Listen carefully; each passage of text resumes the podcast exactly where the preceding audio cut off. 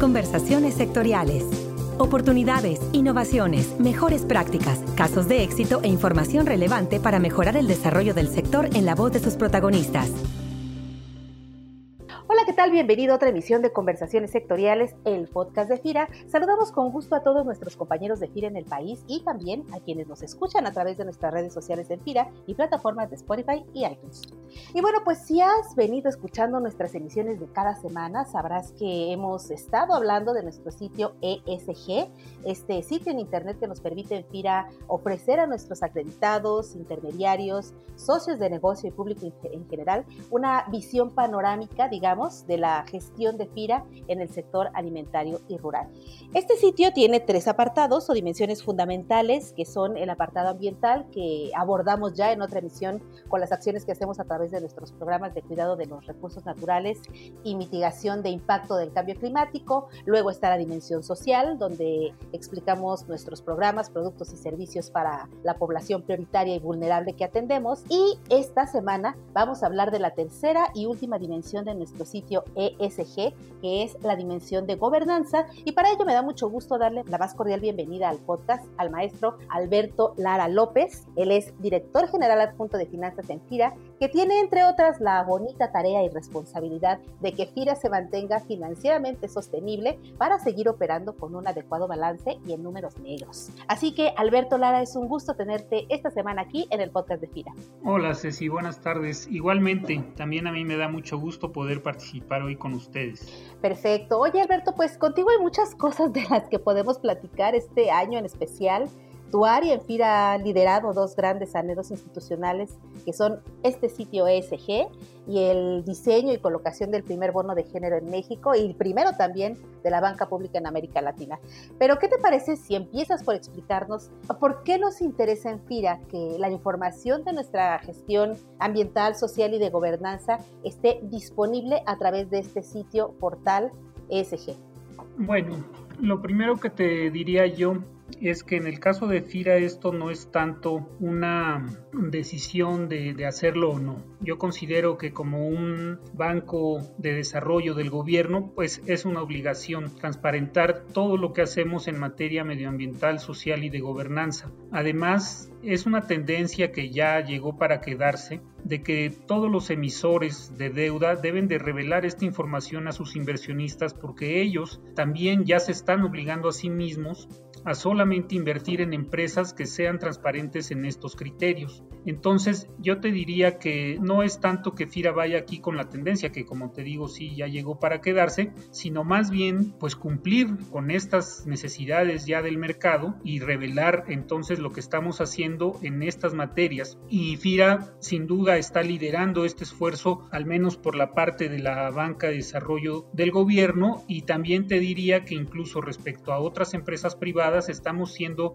mucho más transparentes en todos estos aspectos. Oye, Alberto, ¿y hay una metodología o cómo se establece la información que se tiene que disponer en el sitio y cómo nos asesoramos en FIRA para hacer realidad este sitio? Mira, actualmente no hay una regulación específica para difundir o revelar la información que tiene que ver con todo lo que es ESG, por lo menos en México. Lo que sí hay son diversas iniciativas y metodologías que orientan eh, a las empresas o instituciones respecto a los rubros que deben ser abordados en la revelación de información.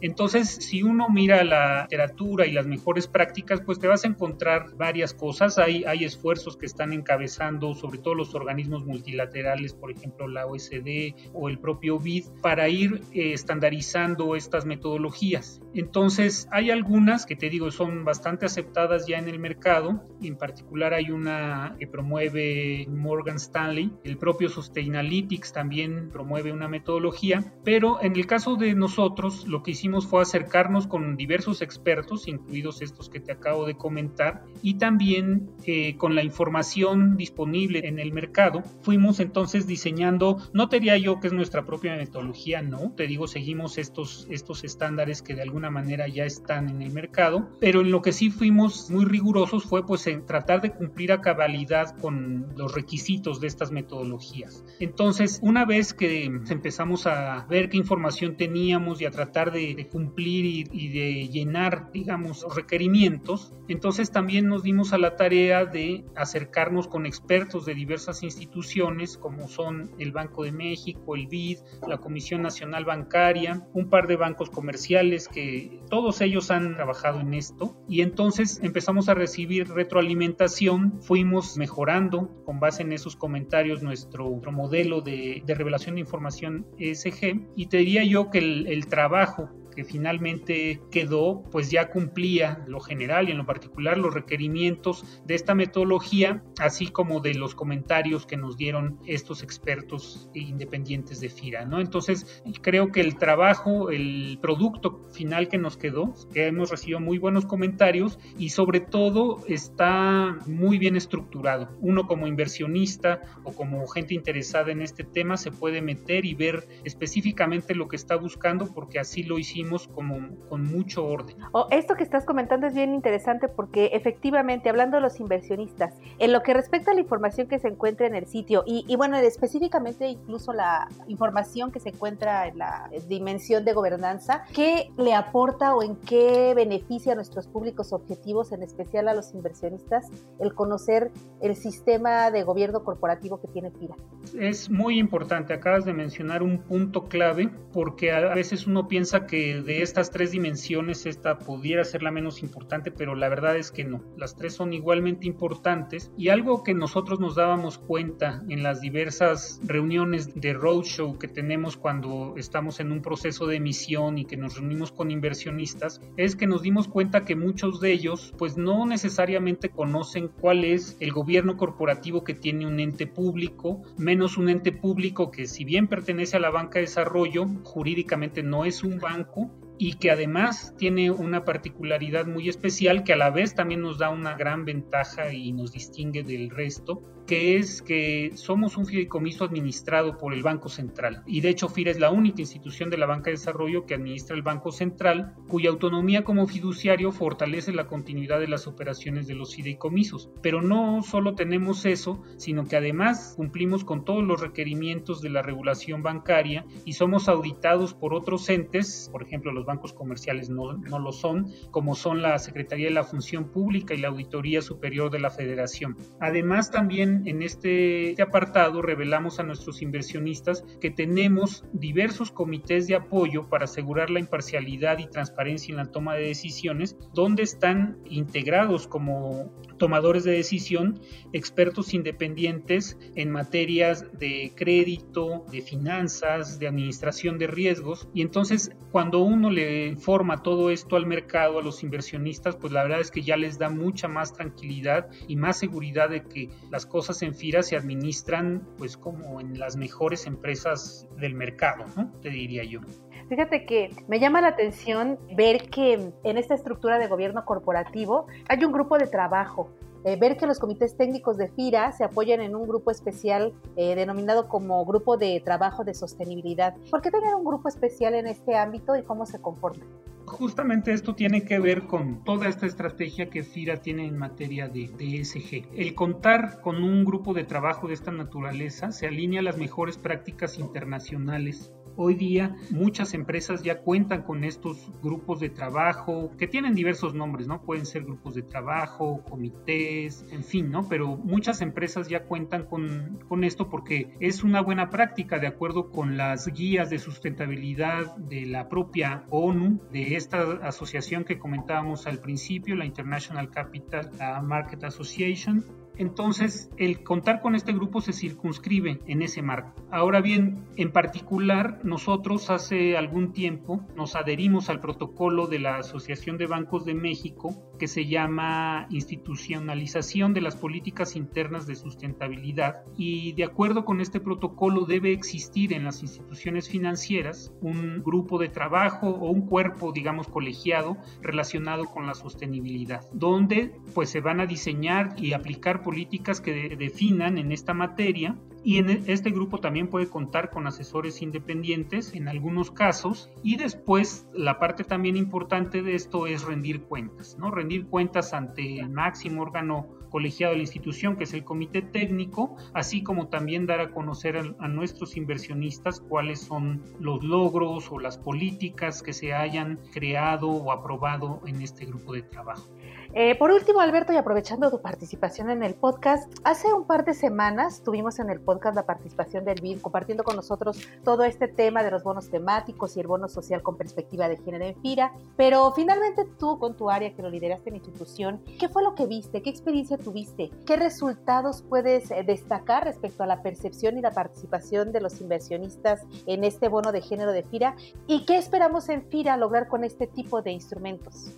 Mira, la verdad es que ha sido una de las mejores experiencias que he tenido en, estos temas relacionados con la contratación de deuda, con la emisión de deuda. Todo este proceso es muy rico, aprende uno mucho, aprendes de, tus propios compañeros aquí en FIRA, aprendes de los mercados, aprendes de la interacción con inversionistas y en particular la emisión de este bono fue algo muy especial porque sí vimos desde un inicio cómo se entusiasmó el mercado, cómo los inversionistas abrazaron, digamos, esta idea, les pareció algo, pues desde luego muy, muy noble, algo muy especial que estaba haciendo FIRA, innovando en el mercado, porque es la primera vez que se emite un bono de género en México, y para una causa que, si bien hay muchas causas sociales y muchas causas muy buenas, bueno, esta es una de las más nobles, ¿no? Lo que buscamos es promover la igualdad de género a través de un bono donde vamos a financiar proyectos, empresas de mujeres, y no solo para que tengan sus propios recursos, sino para que ayudarlas a lograr esta autonomía económica que es tan importante eh, en estos tiempos, ¿no? Y ahora que menciono esto último también, el mercado es cierto que se ha ido recuperando sus condiciones en, en las últimas semanas y meses, pero la verdad viene de un periodo pues altamente eh, volátil, con mucha restricción de los inversionistas para invertir. Entonces, el haber sucedido en un momento en que pues todavía estamos en, en crisis de la pandemia,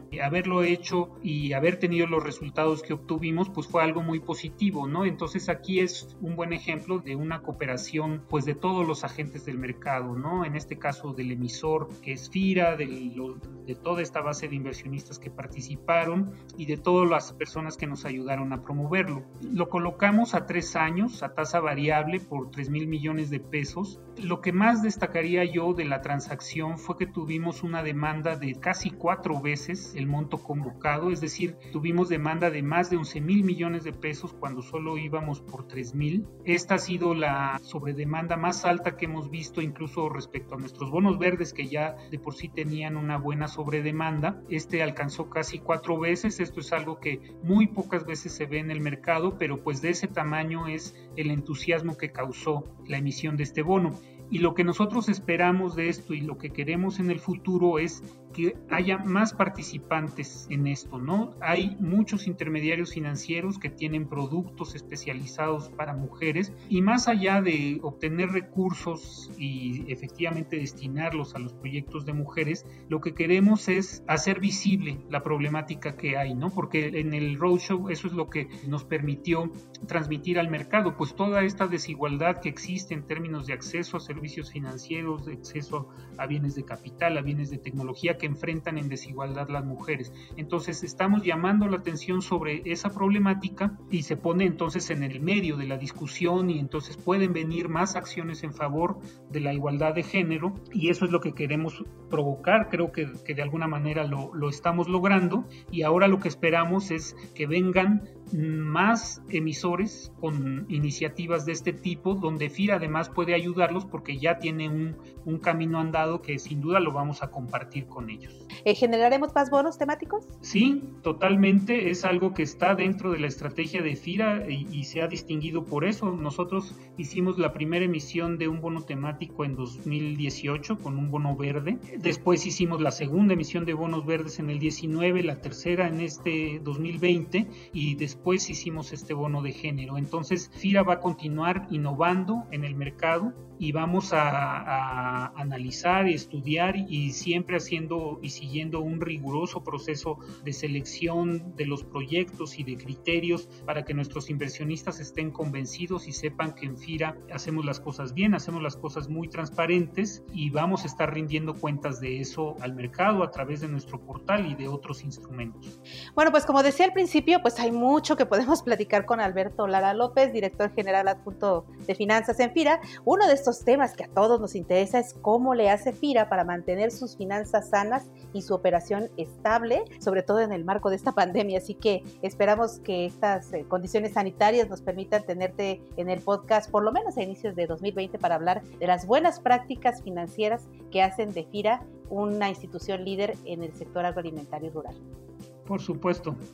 Pues Alberto, muchas gracias y, bueno, a ti que nos escuchas, recuerda que gracias a las plataformas de Spotify, iTunes, ya puedes oír el podcast de Fira desde tu celular, así que ahora que estás en casa lo puedes oír mientras te bañas, mientras te arreglas, mientras desayunas o donde sea. Nuestras redes sociales en Fira, arroba Fira-México en Twitter y arroba Fira México, así junto en Facebook. Recuerda que compartiendo el podcast de Fira en tus redes sociales, nuestra institución cobra mayor visibilidad para llegar a quien está buscando una oportunidad de negocios con Fira. Te despide de ustedes Cecilia Arista y en la producción Axel Escutia, deseando como siempre para todos una excelente semana de labores. Hasta la próxima conversación. Este podcast es una producción de la Subdirección de Promoción de Productos y Servicios de FIRA.